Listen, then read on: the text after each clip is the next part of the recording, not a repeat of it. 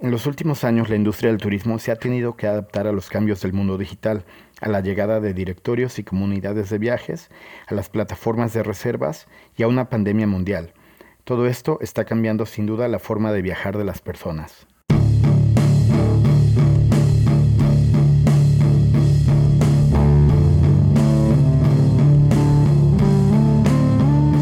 Esto es Panda Digital Hola, bienvenidos al podcast Panda Digital. Yo soy Miguel Delgado y hoy tenemos a un invitado de la ciudad de Puebla que ha recorrido el mundo con el tema del turismo. Además es un gran amigo mío desde hace muchos años. Él es Carlos Arturo Rojas Zárate, conocido como Charlie Concierge. Hola, Carlos. Hola, ¿cómo estamos, Miguel? ¿Todo bien? Qué bueno. Oye, gracias por acompañarnos hoy. Eh, vamos a hablar un poco del tema del mundo digital en la industria del turismo, que pues es un tema que no tiene fronteras y que ha tenido una serie de cambios muy grandes en los últimos años. Sí, pues la verdad es que es un tema que cuando me platicaste que te interesaba eh, bajarlo aquí para tu podcast, eh, pues inicialmente como que no sabía bien cómo enfocarlo, pero ya conforme fuimos platicando los puntos que se podían tocar, la verdad es que sí, el turismo está bastante inmerso en todo, eh, todo ese tema de, de pues las nuevas tecnologías y las comunicaciones y demás. Y sobre todo ahora, después de todo este eh, pues proceso que está pasando en el mundo, sin duda el turismo es una de las empresas, o más bien de las industrias, que eh, tienen que ponerse al día con este tema si quieren subsistir, si quieren salir adelante y si quieren realmente volver a tener los números que tenían antes, ¿no? Sí, porque creo que antes eh, era, era, muy común que la gente fuera al hotel, pues que conocía, que le habían recomendado, que estaba como de paso, eh, no sé, al ir al trabajo, a la casa, y hoy es totalmente diferente, ¿no? Ya todos son empresas que tienen reviews, te metes a checar en redes, o sea, la verdad es que es un mundo totalmente diferente, pero ¿qué tal si nos cuentas rapidísimo antes de comenzar un poco de ti? Te invité por este tema de que has estado en muchos países, has eh, trabajado con empresas pues que llevan el servicio a un nivel muy alto, ¿no? Y todo esto pues tiene un gran impacto con la parte digital. Sí, pues eh, te platico rápido. Eh, soy licenciado en hotelería y gastronomía eh, con maestría en alta dirección de hoteles y restaurantes. Y pues dentro de lo que he hecho en, en mi carrera, he estado en diferentes hoteles, en la ciudad de Puebla sobre todo, en los principales hoteles, eh, hoteles eh, tanto particulares, hoteles pequeños, hoteles boutiques de ultralujo, eh, cadenas a nivel internacional y también en la industria de cruceros. He estado en, cuatro líneas de cruceros distintas y como bien dices, pues eso me ha dado oportunidad de viajar a, bastantes lugares, afortunadamente, y eso también te da la posibilidad de ver pues cómo se maneja el turismo y la industria en general en diferentes niveles, en diferentes aspectos. Entonces eso, eso eh, siento que me ha dado un panorama bastante bueno respecto a lo que hay, lo que tenemos en México, lo que viene y lo que muchas marcas están desarrollando, ¿no? Oye, Carlos, ¿y cómo podríamos tener una visión eh, de, cómo era el turismo cuando estabas estudiando o cuando acabas de salir de la universidad al día de hoy en el tema digital? Porque creo que sí es como un universo totalmente diferente eh, pues todas las acciones que, han tenido que tomar las empresas, toda la actitud de las personas, de la aceptación y todo, si nos pudieras allí apoyar como con un, tu, opinión de esa evolución del turismo en los últimos, eh, ¿qué tenemos que, tiene que salimos de la UNI? ¿Como 15 años? Eh, sí, un poquito más de 15 años, así es. Pues mira, afortunadamente mi generación y yo creo que una, una o dos generaciones antes y después de la mía, fuimos como ese eslaboncito que quedó entre lo que era la hotelería tradicional de, la era análoga, digamos, y empezar con la era digital, ¿no? Yo recuerdo que en la uni todavía me tocó eh, aprender eh, pues la administración de un hotel de forma análoga, que es utilizando los palomares, que eran esos muebles grandotes que tenían varios huequitos y era un huequito por cada habitación y ahí concentraba la información de cada cuarto que tenías y hacer tu información diaria en lo que llaman la sábana de, ocupación, que eran, literalmente le llaman sábanas porque son hojas contables como de 70, 80 centímetros de largo, donde tenías que concentrar toda la información de los consumos del día, de los huéspedes que llegaban, quién se había ido, cuándo se había limpiado, todo lo que se maneja en un hotel, lo tienes que concentrar en un papel y de ahí pasarlo a tus reportes, ¿no? Entonces era un trabajo pero súper extenso. Yo me acuerdo que era de las materias más complicadas que aprendí, pero al mismo tiempo ya llevaba materias donde empezaban a introducirnos a la parte digital, a cómo eh, manejar las, eh, las agencias de viaje digitales que en ese momento apenas estaban empezando a llegar a México, eh, de qué se trataba eso de hacer reservaciones por internet, que ya no tuvieras que estar llamando a una agencia de viajes o directamente al hotel para reservar, o sea, todo eso era apenas empezaba a meterse aquí, sobre todo en México. Entonces a mí me tocó conocer la parte vieja y la parte nueva. y entonces tengo buena referencia de qué tanto fue el, brinco y créeme que fue un brinco impresionantemente grande porque agilizó mucho eh, los procesos en cuanto a tiempo, en cuanto a costos, en cuanto a efectividad eh, y, e hizo todo mucho más fácil para tanto para las empresas como para los usuarios, ¿no? Los viajeros ya no tenían que depender de tantas personas para asegurarse que tuvieran un servicio, ¿no? Ellos mismos podían controlar sus tiempos, sus presupuestos, lo que querían, ¿no? Y era algo más personalizable, digamos. Y por la parte del hotel, pues te daba mucha oportunidad de preparar mucho más el servicio para un huésped, porque ya sabías de dónde venía, qué hora iba a llegar, qué le gustaba, qué no le gustaba, ¿no? Si te escogía a ti como hotel era porque ya había visto, aparte de ti, había visto otros 10 o 15 hoteles, entonces si te escogías porque tenías como una noción de que eras más eh, afín a lo que el pasajero buscaba, ¿no? Entonces ese, ese, ese cambio me, me, tocó bastante interesante y bueno, creo que también por tu lado has visto muchas aplicaciones que se le pueden dar ese tipo de, tecnologías, ¿no?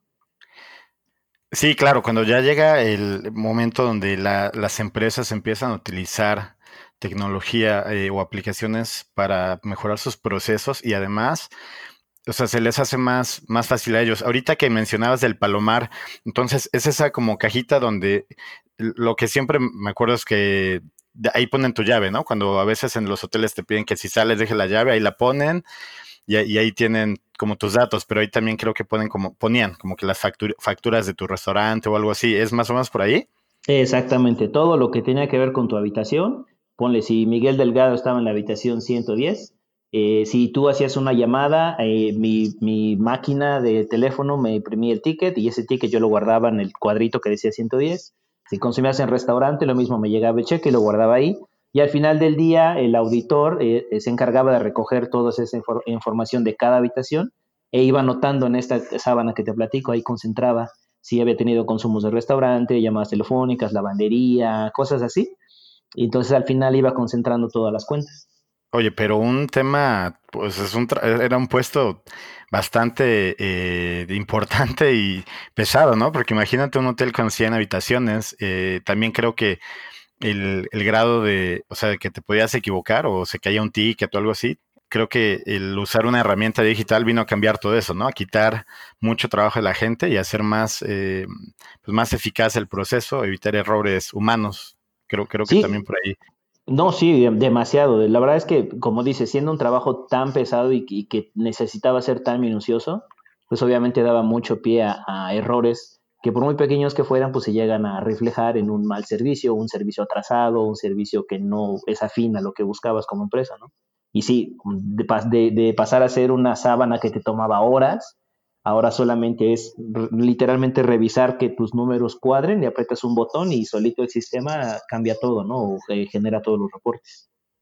Sí, sí, sí. Hablando de este tema, yo te voy a contar un poquito, pero primero, hace unos días estábamos platicando, cuando preparamos un poco la información de este podcast, estábamos platicando de la, una plataforma con la que te estás capacitando en el puesto que estás ahorita y es demasiado compleja y casi casi futurista, ¿no? O sea, todo lo que me contabas que hacía, no sé si nos puedas eh, platicar un poquito de eso para ir eh, perfilando un poco todo lo que viene en este podcast. Claro, sí, pues eh, todas las empresas hoteleras grandes, sobre todo las de cadena, tienen obviamente unos estándares de marca que necesitan asegurarse que se apliquen en todos los hoteles que llevan la misma marca, ¿no? Entonces, pues, ¿cómo aseguras que un hotel en Tailandia ofrezca los mismos servicios y el mismo nivel de servicio que un hotel en México o un hotel en Hawái, siendo la misma, la misma empresa, la misma marca, ¿no? Entonces, ahí es donde se empezaron a desarrollar ya hace algunos años las plataformas eh, globales, donde tú como empleado de esa marca puedes accesar, te crean un perfil y puedes accesar y pues ahí es donde tú realmente tomas tu capacitación. Eh, tienes una capacitación interna para conocer tu hotel, tus espacios, la forma de trabajar y demás, pero eh, tienes otra, otra eh, capacitación como marca donde tú aprendes todo lo que la marca necesita que hagas, ¿no? Porque eso se hace exactamente igual en todos los hoteles. Entonces, en este caso, la plataforma que estoy aprendiendo ahora es Marriott, que yo nunca había trabajado con ninguno de los hoteles que maneja Marriott, que es, aparte es la es la cadena más grande del mundo, que tienen más de un millón de cuartos en todo el mundo, con un montón, tienen como 30 marcas diferentes. Entonces, eh, pues todos esos hoteles ya hicieron una sola plataforma que está súper robusta, es increíblemente compleja. Pero a la ¿Y vez. todos pues estos hoteles están conectados? O sea, de las 30 cadenas. Sí, digamos que cada hotel se administra individualmente, porque pues obviamente no, no es un solo dueño de todos los hoteles. Pero en cuanto a servicio, todo está conectado por esa plataforma. Entonces, desde ahí puedes eh, tú como hotel revisar, por ejemplo, si tú eres el ama de llaves del hotel y no tienes mucha idea de cómo administrar, no sé, la limpieza profunda de tus habitaciones, puedes entrar a esa plataforma y revisar en los archivos cómo otros hoteles eh, similares al tuyo en tamaño, en marca, en precio, eh, hacen esos procesos, compartir buenas prácticas con ellos eh, compartir incluso formatos, archivos y demás, y ya con eso tú lo vas a aplicar a tu hotel.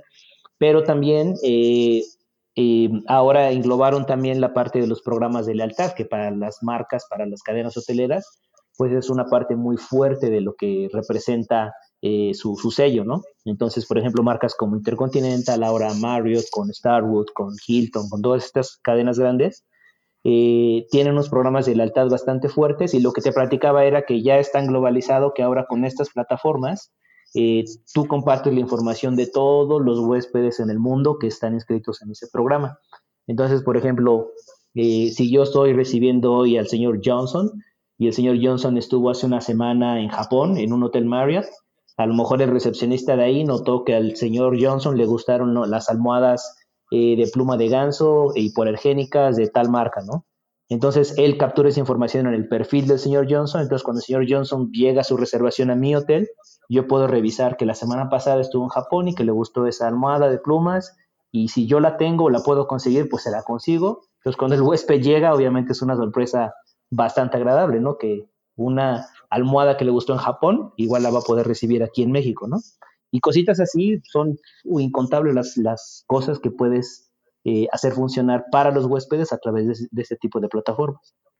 Sí, o sea, creo que hay un sinfín de, de, ideas o cosas que se podrían hacer de ahí, e incluso ya en un hotel, pues, de, de cierta categoría, que hay un, que una comunicación que, con el cliente más cercana, pues hasta para hacer plática, para hacerlo sentir más como en casa, ¿no? O sea, creo que la información que te arroja eh, es, es, demasiada, es, increíble.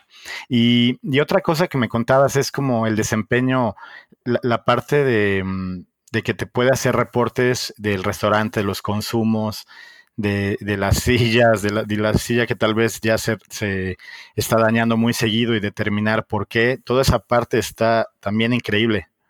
Sí, esta, esta parte justo le estaba descubriendo apenas, y estoy tomando como videos y cursos de cómo funciona esta plataforma y me llamó mucho la atención esa parte. Es, esta plataforma te permite llevar un control eh, de tu hotel de tal forma que puedas recibir reportes y la misma plataforma te va diciendo eh, o te va dando sugerencias sobre mantenimiento, sobre contratación de personal, sobre eventos que puedes predecir o que puedes evitar que sucedan, eh, tomando en cuenta la información que tú vas capturando en la misma plataforma. El ejemplo que, que platicabas de la silla eh, es, por ejemplo, que en un, un, salón de eventos que tenga tu hotel, si un mesero nota que una silla está rota de una pata, entonces él va en esta aplicación o en esta plataforma y reporta en el salón 1, eh, la silla de la mesa número 4 eh, está rota.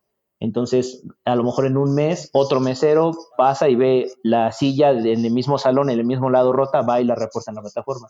La silla de la mesa tal, en salón tal, está rota. Y si después de seis o siete meses eh, la plataforma detecta que este patrón se está llevando a cabo constantemente, te puede arrojar una alerta o cuando tú sacas un reporte, te, el mismo, la misma plataforma te dice, ¿sabes qué? En el salón 1, en la mesa tal, hay una silla que constantemente se está rompiendo. Una de dos, o no se le ha dado mantenimiento correcto, o el material de las sillas no es el adecuado, o hay que revisar si la, el área donde está esa mesa está adecuada para esas sillas, o hay que cambiar de proveedor y te van dando como varias sugerencias. Entonces, de ese nivel de especialización puedes, puedes tener tu, el control de tu, de tu hotel, la administración. Y, lo mismo, con ejemplos como ese hay un montón, ¿no? Algún foco que a lo mejor constantemente se esté fundiendo, si, si en tu plataforma has tenido ese reporte muchas veces, el mismo, la misma plataforma te dice, oye, aquí hay un tema que no es el foco, puede ser la instalación, bla, bla, bla, y tú ya puedes ir más avanzado y, adelantarte a que vuelva a suceder un, un, evento así, ¿no? O te dice, ¿sabes qué? En el restaurante, eh, los viernes tienes un platillo especial que es este arroz, tal, tal, tal. Eh, y justamente ese día, los viernes en la tarde, el servicio se alenta mucho. Entonces significa que tal vez ese platillo toma demasiado tiempo para hacerlo, entonces retrasa todo el servicio. Sugerimos cambiar ese platillo, ¿no? O el costeo se te va muy arriba cuando vendes este platillo, la ganancia no es tanta, bla, bla. Sugerimos cambiar el menú. Y, pues ya todo eso eh, te ayuda bastante a tener una planificación mucho más estructurada para tu empresa. No, sí, está increíble. O sea, algo así, eh, creo que, no sé, yo nunca lo había escuchado, pero sí, sí, creo que representa un paso gigante en el mundo y en toda la, la operación de un hotel, ¿no? Por ejemplo, en la parte del mantenimiento, esos datos como de la silla, del foco, creo que para un equipo humano es muy difícil de prospectar así o de calcular, ¿no? Y en lo que comentas de, por ejemplo, el servicio restaurante y que te determina cuál es el platillo que tal vez está dejando menos ganancia para que lo quites o, qué platillo alenta, increíble. Pero bueno, súper ese par de ejemplos, gracias. Eh, ahora sí, yo te iba a contar de lo que yo he vivido, lo que yo he visto un poco del antes y el después de, de la llegada de este tipo de Internet nosotros sí estábamos eh, manejando cuatro departamentos en Shanghai y teníamos, estábamos en varias plataformas. Estábamos en Airbnb, Booking.com, Agoda, Agoda, C-Trip, que es una plataforma china, y pues estábamos como en ocho, yo creo. Y te das cuenta de este gran cambio porque pues es, estábamos haciendo, ofreciendo cuartos en una ciudad demasiado eh, visitada a nivel mundial cuando nosotros no nos dedicamos a eso, no estudiamos hotelería, no tenemos eh, turismo, perdón, o no tenemos, no tenemos como que algún background, pero vimos ahí la oportunidad de negocios y nos llamó mucho la atención y lo hicimos, yo diría que bien. Eh, ahorita dejamos de tener algunos, eh, algunos de estos departamentos por, por la llegada de la pandemia, pero seguimos con uno pero en, el momento estuvimos manejando cuatro y la verdad es que con toda la tecnología que hay hoy en día fue una tarea no tan difícil porque lo que te comentaba, en los departamentos instalamos chapas digitales, entonces no se, no, no se necesitaba llave en la mayoría de, las, de los huéspedes que tuvimos nunca los conocimos porque ellos nos avisaban que llegaban, que iban a llegar. Digo, la plataforma primero nos mandaba toda la información y ya después nos poníamos en contacto directo con el cliente para resolver dudas, darles algunas sugerencias y eso. Y entonces ya les mandábamos el código de la puerta, uno, dos o tres horas antes de que llegaran y unos días antes ya les habíamos mandado un PDF con toda la información de cómo acceder, de dónde estaba el elevador, todo, todo, ¿no? Y, entonces, ¿sabes? O sea, empezamos a meternos en ese mundo. Esto fue gracias a toda esta tendencia que llegó con, con Airbnb, con, con Coach Surfing y todo eso. Al final nos fue, digo, nos fue bien. Eh, teníamos buscábamos un poco las estrategias. Obviamente, cuando queríamos tener mejores reviews, pues ahí sí nos íbamos a hacer el check-in nosotros. Eh, me, fue muy bien con muchos clientes que recibí eh, de otros países, entonces tenemos buenos reviews, pero la verdad es que me dio una idea muy fuerte de este cambio en el, en el mundo, o sea que el turismo fue afectado de manera muy grande. Eh, creo que en 2014 fui a Japón y me quedé en, en Coach Surfing. O sea, nunca había escuchado la plataforma hasta unos días antes de mi viaje. Y este concepto era, no sé cómo sigue operando al día de hoy, pero era de que mm, tú te registrabas y ponías ahí que tenías una cama libre o un cuarto libre o un, eh, ¿sabes? Una bodega libre donde la gente pudiera quedarse unos días o un día tú también puedes poner eh, cuál es el máximo que la gente se quede y todo. y ibas y era totalmente gratis, o sea, gratis. Entonces yo mandé mi solicitud a varias personas y al final una chava de Japón, una pareja japonesa que habían visitado México y tenían mucho cariño con el país, me aceptaron y estuve viviendo tres días con ellos. Eh, y la verdad es que yo no sabía mucho qué esperar porque primera vez que la utilizaba y pues, no sé, a veces sí, sí tienes un poquito de desconfianza que podría pasar en, en esos casos, pero no, buenísima onda la gente. Eh, me despertaba, ya estaba mi desayuno en la cama, ellos iban a trabajar y todo, y yo ya me quedaba o me salía. Y, cuando este chavo se iba, llegaba del trabajo, nos íbamos a, me, llevaban a conocer Tokio por la noche y nos íbamos por cervecitas y todo, la verdad, increíble. Entonces, hubo una revolución, ¿no? Totalmente de cuando el turismo, las, la oportunidad de dormir en, lugares que ya no fueran, pues, pertenecieran a un hotel o a una cadena, ¿no? Por ejemplo, estábamos hablando hace un, tiempo tú y yo también de estas experiencias que, que lanza Airbnb, donde además del hospedaje también hay cosas un poco diferentes. No sé si quieras contarnos un poco de ese punto que me, que me habías dicho antes. Sí, pues el tema con Airbnb es eh, igual otro, otro gran golpe, gran salto que tuvo eh, la, el turismo en general y también es un reflejo de todo este movimiento de la era digital, ¿no? Yo creo que el primer gran golpe fue ese salto que te decía de las agencias eh, por Internet. eso vino a revolucionar de forma muy fuerte todo el turismo. Y de ahí el segundo gran salto yo creo que ha sido este, el tipo de plataformas como Airbnb, porque abre mucho más la posibilidad eh, para diferentes experiencias y es justamente, se adapta mucho sobre todo a lo que el turista de estos tiempos está buscando.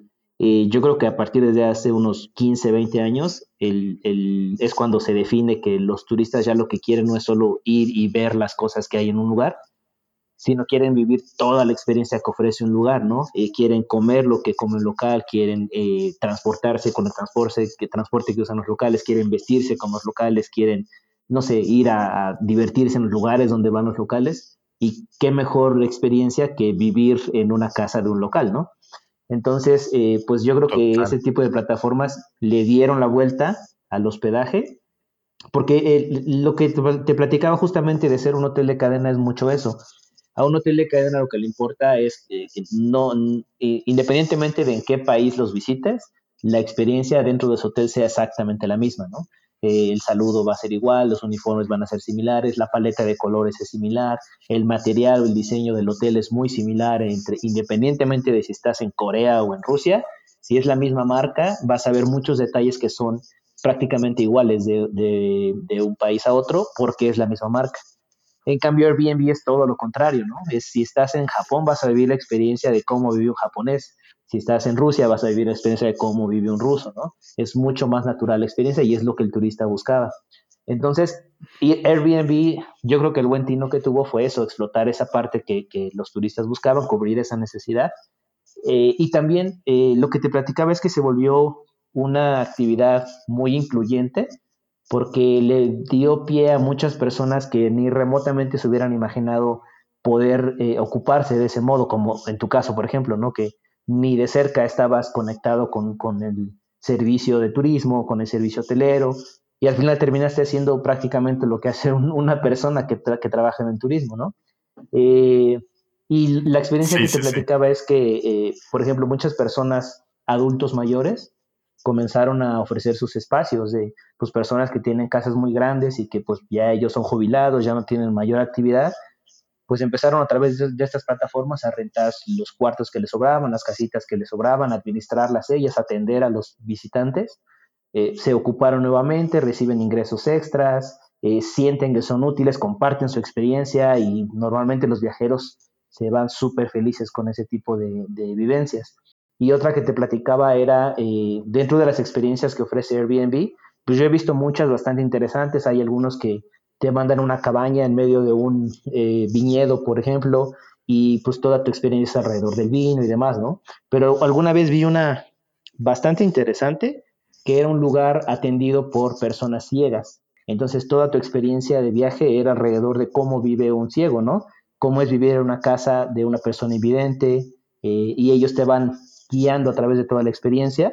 Eh, obviamente son tipo de experiencias únicas, muy particulares, que definitivamente un hotel pues nunca te las va a dar, ¿no? Y esa es la facilidad que te presentaba pues este tipo de plataformas.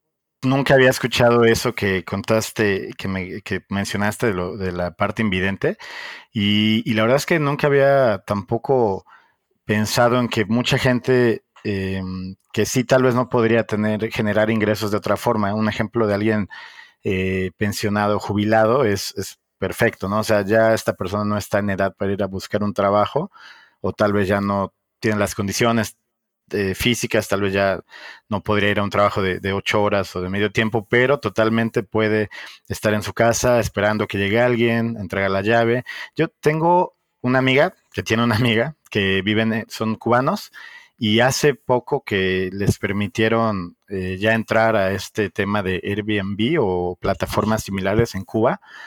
Eh, pues la vida de ellos cambió, cambió porque de pasar de tener una vida un poco, pues, eh, complicada a veces para generar ingresos. Tenían esta casa que dividieron, creo que dejaron dos cuartos libres y empezaron de ahí a recibir gente y les ha ido demasiado bien porque además de, pues, los, del hospedaje también em, creo que te cobran un poquito más y ya desayunas ahí. Aparte, cuando ya va a llegar el huésped, eh, ellos tienen ya conecte con algunos taxistas. Entonces, se ha vuelto como una, una forma de vivir y pues más personas se benefician. Entonces el ejemplo está muy yo creo que es una experiencia que se va para los dos lados, ¿no? Y, ah, justo, eh, por ejemplo, en un lugar como Cuba, donde la gente muy difícilmente tiene acceso a cosas del mundo que está afuera, ¿no? Si recibes a una familia que viene de otro lado, pues es un, es un canalito, es una pequeña ventana que tienes para, para, abrir, para que el mundo se abra para ti, ¿no? Entonces va para los dos lados, tanto la persona que visite, vive la experiencia local y todo, como para la persona que recibe y que va a aprender una nueva cultura, a, lo mejor un nuevo idioma, a lo mejor va a ver cosas que nunca había visto, ¿no? Y va a conocer a través de esos viajeros, pues qué hay afuera de ese lugar, ¿no? Que a lo mejor eh, pues está un poquito más cercado. Entonces yo creo que es para ambos lados. Y ya un poco el tema con Airbnb, yo eh, sé que muchos, en, en, general en la hotelería, Airbnb al principio no fue muy bien visto, pues porque lo veían como una competencia desleal, que fue un poco lo que pasó el tema con Uber cuando empezó, ¿no? Eh, que pues obviamente rompía con todo lo tradicional y entonces la, eh, la, industria fuerte se sintió un poco amenazada, un poco uh, transgredida y obviamente empezaron a poner sus, sus quejas, ¿no? Y alzar la voz y demás. Mm, en general, yo creo que Airbnb es una eh, opción digital bastante buena porque te abre eh, al mundo, como te digo, eh, te digo para los dos lados. Si, si, eres una persona que va a recibir turistas o si eres un turista que va a viajar, te abre un mundo infinito Airbnb. sin embargo, pues obviamente como, como muchas cosas, cuando recién salen, pues tienen muchas lagunas y muchas ventanas y demás. En este caso, Airbnb en muchos lugares dio pie a la gentrificación, eh, a que se hiciera competencia realmente desleal y demás. Y entonces ya muchos lugares están empezando a prohibir eh, el uso de, Airbnb o si tú quieres rentar un espacio eh, a través de esas plataformas, pues te pueden hasta mandar a la cárcel. Nueva York es uno de esos lugares que yo sé que está bastante prohibido, digamos, el uso de esas plataformas. Eh, y pues muchos lugares está mal visto porque mucha gente lo vio más como esa parte de negocio fácil. Entonces lo que hicieron fue eh, comprar a lo mejor casas en lugares que no, que no eran muy bonitos, que no eran muy agradables, y le invierten de modo que se vuelva atractivo para personas de fuera que no conocen lo que hay alrededor de, de esa colonia, de esa casa, de ese sitio, y entonces, de repente, esa zona se vuelve tan atractiva que se vuelve bastante cara para las personas que regularmente viven ahí. Entonces ellos tienen que emigrar y tienen que salir. Entonces eso hace que esa zona pierda su cultura, pierda sus raíces, pierda su origen. Ese es el tema de la gentrificación. Y eh, Airbnb, de cierto modo, eh, ha hecho que algunas personas lo estén llevando hacia ese lado. Y es por eso que muchos gobiernos, muchas empresas, muchas industrias están tratando como de ponerle un poquito el freno, pero en general yo pienso que Airbnb es una súper herramienta digital también.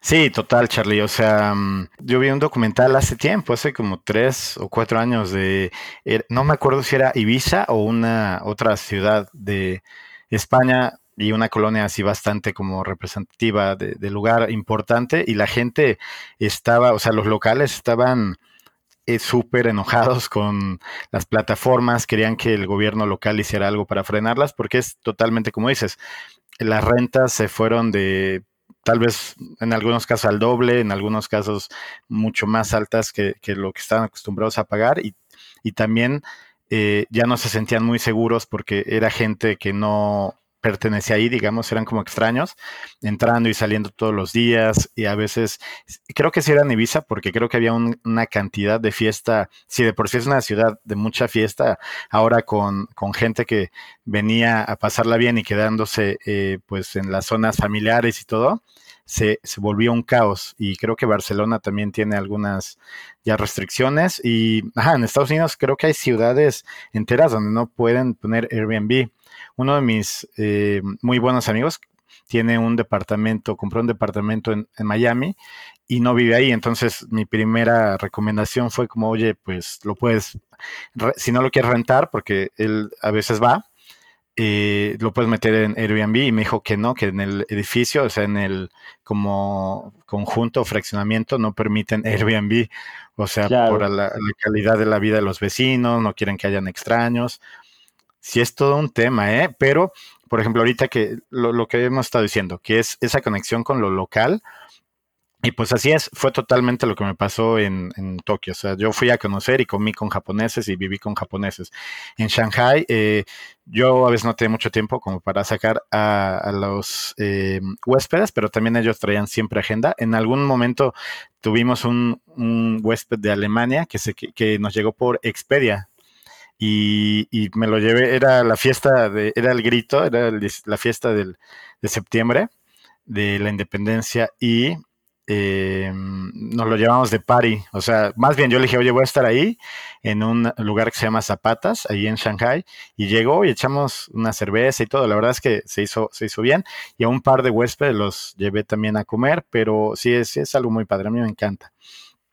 Pero bueno, vamos a ver qué sigue con estas, cómo van los gobiernos locales tomando y poniendo eh, pues algunas restricciones o los dejan avanzar, ya veremos. Y yo creo que también ahorita, después de todo este tema del COVID, eh, Airbnb también tiene un reto bastante interesante, porque si bien es dentro de todas las herramientas digitales, que es el, tema que, que, estamos aterrizando acá, yo creo que Airbnb es uno de los, de los eh, más efectivos o de los que pudieran tener más ventaja ahora que está eh, pues toda la revolución de qué va a pasar con el turismo, porque pues obviamente las interacciones entre personas eh, van a tratar de evitarse al máximo, ¿no? Es una de las, de las primeras cosas que el turismo va a tener que modificar. ya se está tratando de que sea lo menos interacción entre personas que haya. Entonces Airbnb, como tú lo ejemplificaste muy bien, te permite eso, ¿no? O sea, tú en muchas de las ocasiones que, recibiste huéspedes, ni siquiera los conociste, ¿no? Ni siquiera tuviste que estar de frente con ellos.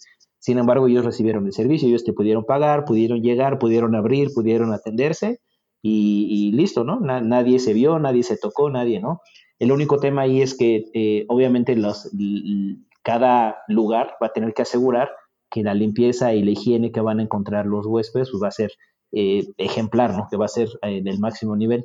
Tal vez ahí va a estar el reto más eh, fuerte para Airbnb, porque pues esto ya no depende de ellos, ¿no? Ya depende de cada dueño, de cada persona que vaya a recibir, pero en general la plataforma como herramienta para evitar ese tipo de, contactos, de interacciones, pues es, me parece una de las mejores. Oye, y mira, Charlie, eh, no lo comenté hace ratito, pero retomando, eh, en el caso de China, por ejemplo, que es un país donde el comercio electrónico está a la orden del día y, pues hay mucha gente que también está trabajando en temas similares, nuestra forma de administrar los departamentos, ya te conté la parte de cómo recibíamos las órdenes, entonces mandábamos la llave, eh, o sea, la contraseña para que el huésped pudiera entrar, pero en la parte interna de nosotros teníamos ahí una persona que, o dos personas que se dedicaban a la limpieza, que generalmente tampoco las veíamos porque les mandábamos así como por WeChat, que es el tipo WhatsApp que se usa allá, le mandábamos así las indicaciones de cuándo hacer el check-in. Ya teníamos así como el estándar, ¿no? Tal día, tal hora, o sea, más, bien todos los días debería ser de tal hora a tal hora y ya nada más le avisábamos cuando salían los huéspedes o a veces podían ver nuestros calendarios. Y para la parte de la compra de todo lo que se necesita, como detergente, porque tenemos lavadoras en todos, como eh, papel de baño, todo eso, lo hacíamos en línea y los repartidores lo dejaban en una bodeguita que teníamos ahí. Entonces realmente eh, había un contacto cero, o sea, no, nosotros no veíamos a la persona que hacía la limpieza, ellos no veían al huésped, o sea, nadie se tocaba. Creo que ahí sí es una forma que podría funcionar ahorita con, con la contingencia, con la pandemia, que pues mucha gente está temerosa de volver a viajar como antes. Exacto. Y también la ventaja que te da esto es que eh, puedes, de cierto modo, eh, pues asegurar que el espacio donde vas a estar, pues no se comparte con muchas otras personas, como un hotel, por ejemplo, ¿no? Donde sí, a lo mejor en el comedor vas a coincidir con más personas, en el área de la piscina, en el gimnasio vas a coincidir con más personas. Muchos de estos eh, lugares que ofrece Airbnb, pues tiene todo eso para ti solito. Entonces, ese tipo de cosas le, va a ayudar mucho al turismo. Eh, obviamente, el turismo también se está poniendo las pilas a través de las herramientas digitales, que también es otro de los puntos, eh, yo creo que, van a salir muy positivos después de, toda ah, la pandemia. Eh, ya desde hace algunos años muchas empresas se estaban dedicando a digitalizar los hoteles. Y los hoteles todavía se habían visto muy renuentes en algunas partes porque finalmente el servicio de turismo en general pues es el, toque humano es lo que lo hace diferente de cualquier otra industria, ¿no? Entonces, eh, finalmente, si ese, ese eslabón tan fuerte que tiene el turismo eh, ahorita se va a ver interrumpido, se va a ver limitado, eh, pues ya nos están obligando a que tengamos que cambiar muchas de esas interacciones por un tema digital, ¿no? Entonces ya hay muchos hoteles que ya están volteando a ver el tema de las llaves electrónicas, de hacer el check-in de manera remota, de que ni siquiera tengan que pasar a la recepción a registrarse. O sea, en este caso, por ejemplo, Marriott ya desde hace como tres años, eh, cuando sacaron su nueva plataforma, después de que se juntaron todas las cadenas con Starwood, con Hilton, con Marriott, todas, eh, Ritz Carton, y se hizo la cadena más grande del mundo, eh, cambiaron su plataforma a la que estábamos platicando y ahí empezaron a digitalizar muchos de los servicios. Entonces ya cualquier persona que eh, pertenece al programa de lealtad de la marca puede hacer su check-in, su check-out, su preregistro, todo a través de la aplicación. Algunos hoteles ya tienen la función de que te mandan tu llave electrónica entonces, eh, con eso ya tú llegas directo al hotel, a la habitación y ni siquiera ves a los recepcionistas. Y lo mismo puedes hacer toda tu estancia, salirte y ni siquiera viste a nadie del hotel y ya toda tu estancia está cubierta, todos tus servicios se te proporcionaron y demás. Entonces ya muchos hoteles están volteando también a la digitalización, muchos hoteles ya están implementando robots para el servicio a cuartos o ya, ya va el, el literal el robotito que va y te toca y abres y ya nomás le abres la puertita del, del estómago, digamos, y ya saca tu charolita de comida. Entonces ya todo eso es, va a ser lo, lo, digamos, hacia donde van a apuntar muchos hoteles, a pesar de que los años anteriores se estaban tratando de como alentizar ese proceso para no perder ese toque humano que tiene la hotelería. Sí, sí, sí. Oye, por ejemplo, en este caso de que alguien que ya pertenece al programa de lealtad o que ya está en los hoteles y llega y puede, o sea, entrar, dormir y salir sin hablar con nadie, ¿cómo, funciona? O sea, obviamente ya, ya, ya pagó, ¿no? O sea, ya está cubierto su habitación y ya tiene el sistema sus datos, o sea, ya no, ya no es necesario capturar número de pasaporte y todo. Y, ya, o sea, mientras no necesite nada, es algo así, como que ya saben quién es, ya pagó, si no hay ninguna necesidad o un requerimiento especial, se va. Exactamente, sí, porque tú, eh, pues de entrada, si ya estás en el, en el programa de viajero frecuente o del programa de lealtad, pues tu perfil ya tiene tu nombre, tu dirección, tu teléfono, tu identificación, todo eso, ¿no? Que es la información más importante que capturas cuando registras a un huésped. De ahí en fuera, este, si vas a hacer un registro, obviamente la plataforma te pide un número de tarjeta donde se te va a hacer el cobro eh, y te, ahí mismo te indica si vas a querer algún otro servicio, alguna cena, algún desayuno, algún servicio extra, ¿no? transportación y demás. Entonces tú desde la aplicación puedes ir contratando todo eso. En cuanto tú mandas tu confirmación, al hotel le llega, en la misma plataforma, le llega la alerta de este huésped ya hizo check-in, eh, confirma qué habitación le vas a asignar y confirma si los servicios que solicitó están disponibles. Entonces ya tú ahí revisas la información, confirmas, confirmas, confirmas. Entonces, si tu hotel tiene disponible la aplicación para llave electrónica, entonces eh, al huésped le llega en la misma plataforma el código. Entonces ya el huésped con su teléfono celular va a llegar al hotel, el hotel ya tiene tus datos de tarjeta, tu información personal y demás. Entonces tú puedes llegar directito a la habitación que ya te asignaron y con tu teléfono nomás lo pegas a la chapa de la puerta y ya. O sea, ya, ni pides la tarjeta, nada, nada. Oye, nada, nada, ya todo es digital. Hay algunos hoteles que todavía no lo tienen, o sea, más bien hay muchos hoteles que todavía no lo tienen, pero ya hay varios que ya lo están aplicando, la llave digital. Entonces, lo mismo, puedes llegar, si pediste una cena, como la pediste desde antes de llegar, si la pediste para las 8 de la noche, pues a las 8 va a llegar el servicio, tus cenas, lo demás, y al otro día, si avisaste que salías a las 7 de la mañana, pues tú mismo en la aplicación haces tu checkout, así de, ok, ya me voy, mi cuenta, esto, autorizo todos los cargos que tengo, pum, y ya te puedes salir. Obviamente el hotel lo mismo, recibe tu información, recibe tu autorización para hacer el cargo y ya tú pues, te haces la, la operación electrónica para hacer el cobro y ya, entonces realmente no hay necesidad ya de ver al huésped o que el huésped tenga interacción con algún empleado. No, bueno, creo que ahí ellos van a tener, ese tipo de hoteles van a tener una ventaja grandísima, ¿no? Ahorita que empiece a, retomarse el tema de los viajes y todo. Hace, hace unos días me estaba, me mandó un, amigo que tiene su oficina en Shanghái y estaban, estaba de novedad que llegaron estos eh, robots de entrega que traen así creo que por el momento es paquetería pequeña y comida. Pero entonces es, ese que mencionabas, es el robot pequeñito que se pone enfrente del elevador y ya cuando abre el elevador se sube. No tengo idea de cómo llegue al, piso que va y ya le abren y entrega su, su pedido. O sea, le abres la, ahí la, el, como en el estómago que trae una puertita y sacas lo que te pidió y se va. O sea, sí se viene una, una era totalmente diferente.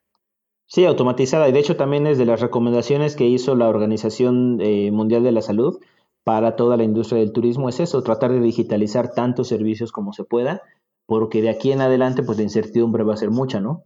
Entonces, eh, pues mientras todo se vuelve a estabilizar, pues la tirada es que eh, se aproveche, digamos, este espacio para que se empiecen a digitalizar y a cambiar los contextos de muchas interacciones, de muchos servicios y hacerlo de un modo eh, pues lo más limpio, digamos, para, para todos. Entonces sí, es un reto bastante fuerte. Yo creo que toda, en general, toda la tecnología digital va a tener mucho que ver eh, con cómo el turismo se pueda recuperar y pueda mostrar una nueva cara después de todo este evento, ¿no?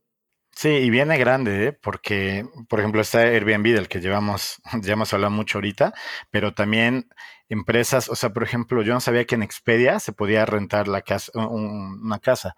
¿no? O por ejemplo, en Agoda y todo eso. Yo pensé que, cuando empezamos, yo pensé que eso era mm, solamente para hoteles y cadenas y así, ¿no? Pero entonces está Expedia, Booking.com, Agoda. Eh, en China, este, esta empresa que se llama C-Trip, y después eh, pasó a ser internacional, compró el dominio de trip.com.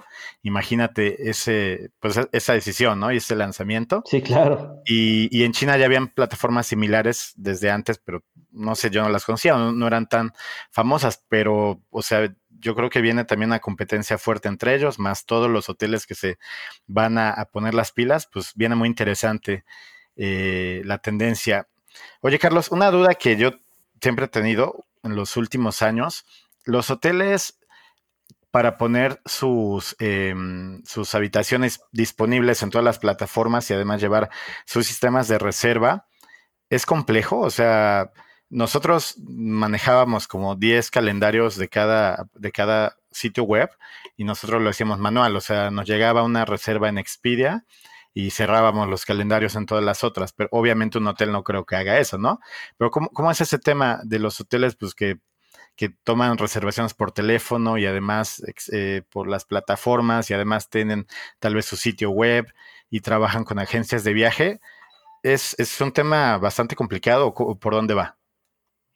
Pues eh, realmente lo que los hoteles utilizan es una planeación eh, anual que se va ajustando ya después de, de acuerdo al movimiento pero lo que se, se, utiliza comúnmente es lo que le llaman el allotment, que es, eh, digamos que un bonche de cuartos que tú le asignas a, alguna empresa o alguna agencia en particular.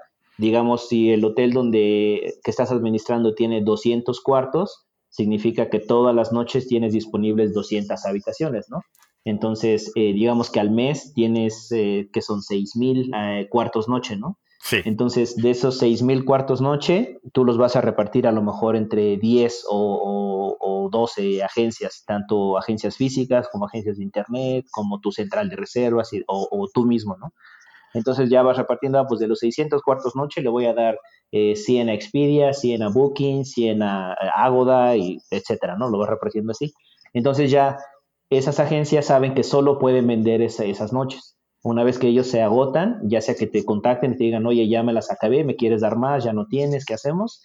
Eh, o tú mismo les dices, ¿sabes qué? Por otro lado no estoy vendiendo tanto, entonces te doy otra 100 y así ellos van administrando lo que se puede vender a través de cada plataforma. Y eso siempre tú como, como eh, administrador, digamos, del hotel, puedes abrir y cerrar los canales donde quieres vender. Eh, entonces, por ejemplo, si ya sabes que en, en, todo tu hotel te quedan cinco habitaciones, pero todavía eh, tienes 10 plataformas que tienen hoteles disponibles, pues vas a cerrar a lo mejor todas las plataformas y esos cinco habitaciones te las guardas para tú venderlas directamente, ya sea que alguien que llegue sin reservación o alguien que te hable directamente al hotel o algún imprevisto que te surja y tienes que ocupar otra habitación, bueno, pues tienes ese colchoncito de cinco. Pero normalmente es eso, hacen el allotment y previamente, de acuerdo a lo que se vendió el año anterior y lo que se proyecta vender, eh, pues vas viendo quién te vende más, quién te vende menos, entonces les das más cuartos o menos cuartos para que puedan vender. Ah, ok, ok. Entonces tiene mucho que ver con la planación y ya después eh, los bloques. Perfecto. Correcto.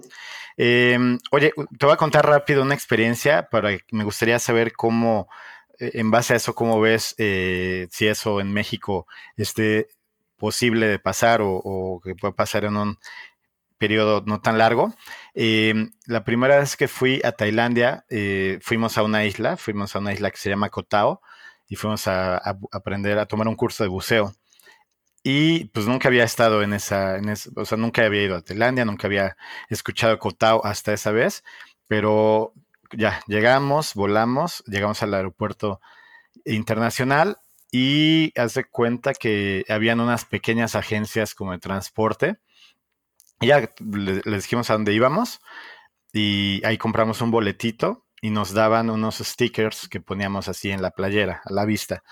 Y entonces ese viaje, ese, ese, ese brazo de viaje hasta Cotao incluía em, autobús, un ferry y después como eh, también un poquito más de transporte en una pick-up y ya después eh, nos estaba esperando la gente del hotel. Pero todo eso fue muy fácil, o sea, yo, yo, yo, le pagué a una persona en el aeropuerto y ya no volví a preguntar nada hasta que llegué con la persona del hotel. Entonces, por ejemplo, nos bajamos del autobús y ya había alguien que nos estaba esperando y nos reconocía por el sticker, por la calcomanía que traíamos y ya nos subía al ferry, ¿no? Y bajamos del ferry y ya había alguien que, que, sabía que, venía, que venían estas personas y que traíamos el, la calcomanía y nos subía a la camioneta pickup y después ya nos llevaban eh, ya digo, bajando el hotel ya sabía que íbamos.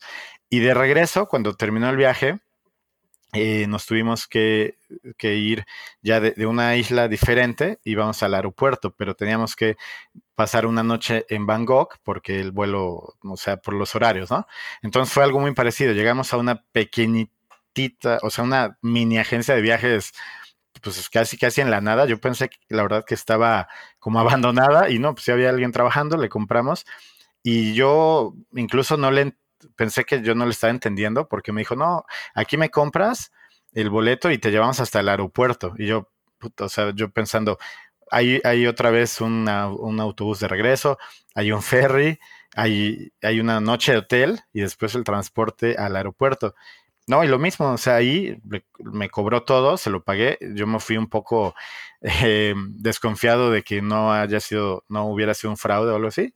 Y pero no, perfecto, o sea, ya llegamos ahí, llegó el autobús, nos llevó al ferry, nos bajó el ferry, de ahí un, un, tenían ya también un taxi, algo así, que nos llevó al hotel, ya teníamos pagado el hotel, y en la mañana llegó un autobús que nos iba a llevar al aeropuerto, que iba recogiendo gente en toda la ciudad. Entonces, con un, o sea, una acción, yo nada más compré un boleto y hablé, hablé con una persona, igual teníamos las calcomanías y nos llevaron hasta lo último y nos incluyeron el hotel, eh, la recogida, sin tener que volver a mover un dedo. Eso creo que, por, o sea, México es un país con turismo muy, muy fuerte, pero no creo que haya algo así tan, tan elaborado. Obviamente la parte digital, yo tengo algunas ideas de cómo esto se puede ir mejorando, pero ¿cómo ves tú eh, esa, esa parte? O sea, de, ya lo habíamos comentado, incluso por ahí tenemos ganas de hacer algo, buscar alguna solución por ahí, pero mm, ¿cómo ves que eso pudiera hacerse en México? Creo que sería un supermotor para los destinos turísticos más importantes del país.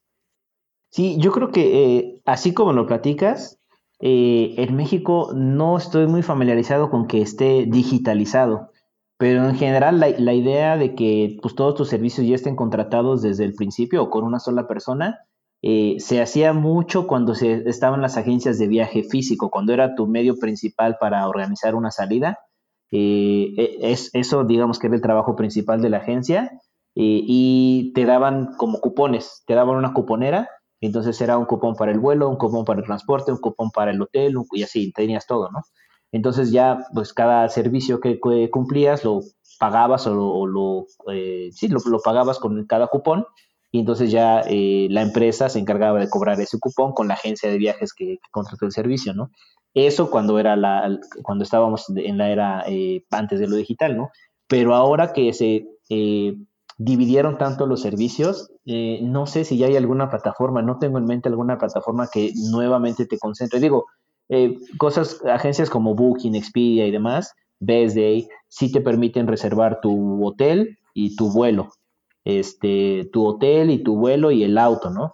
Pero ya sí, como dices, de que con, con un sticker ya puedas casi tener pase libre para todos. No estoy muy familiarizado. Por ahí debe haber alguna. Lo que sí estoy seguro es que no está tan generalizado.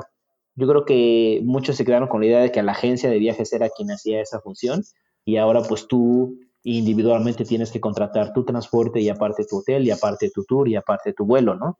Sí. Pero sí estaría interesante que se facilitara mucho más con una sola eh, plataforma. Eh, yo creo que sería también una buena propuesta. Sí, y además esto que te conté, tampoco estoy casi seguro que tampoco era algo digital, o sea, era más bien una, una, una planeación muy buena y una red de contactos bastante buena, porque estoy, o sea, casi me imagino lo que pasó. Yo llegué a esta estación de, boletos, compré, ellos ya tienen, me imagino, planeado un cálculo de los lugares más, mm, más comunes a donde la gente se está moviendo, y yo creo que ya tienen ahí como la tarifa, ¿no? Entonces me lo pagaron y de ahí me volteé y empezaron pues hacer las llamadas, ¿no? Hacer la llamada al que nos iba a recoger ahí, hacer la llamada al hotel para reservar y hacer la llamada al autobús que nos iba a llevar al aeropuerto y todo. No creo que sea tan digital, pero sí me sorprendió porque obviamente ya había escuchado que las agencias lo hacían, pero siento, o al menos desde mi punto de vista, que era algo como que tenía que ser más como anticipado, ¿no? Creo que la agencia le Sí, exacto, muy planeado. Tus datos como 20 días, no sé, 10 días antes y ellos iban a hacer un voucher y los cupones. Y aquí era algo realmente que en el momento se iba haciendo. Eh, estaría padre, estaría padre ver algo así con para México porque pues con la cantidad de turistas que tenemos y destinos, me imagino algo que venga una familia no sé, de Hungría, lleguen al aeropuerto de la Ciudad de México, alguien los espere y se van a ir a Jalisco o algo así y lo tengan súper en corto, fácil ahí, ¿no? Pero bueno, vamos a ver. Claro, sí, organizado. Vamos a ver si es, si es algo que pase pronto. Y pues bueno, Carlos, creo que hemos abarcado bastantes temas eh, muy, muy interesantes para el tema del turismo. Vamos a ver qué más se viene en este nuevo año y pues las tendencias que van a ir saliendo. ¿Cómo ves? Sí, pues en general te digo, es, un reto bastante bueno el que se le viene al turismo, porque pues antes de, todo, de todo este ciclón que, nos cayó, eh, pues el turismo es, era una de las industrias más fuertes prácticamente en el mundo. Eh, la gente estaba viajando más que en ningún otro momento del mundo. Eh, países que normalmente no, no se conocían por, por mandar gente a viajar, como China, por ejemplo, ahora ya se estaban volviendo los mayores exportadores de viajeros.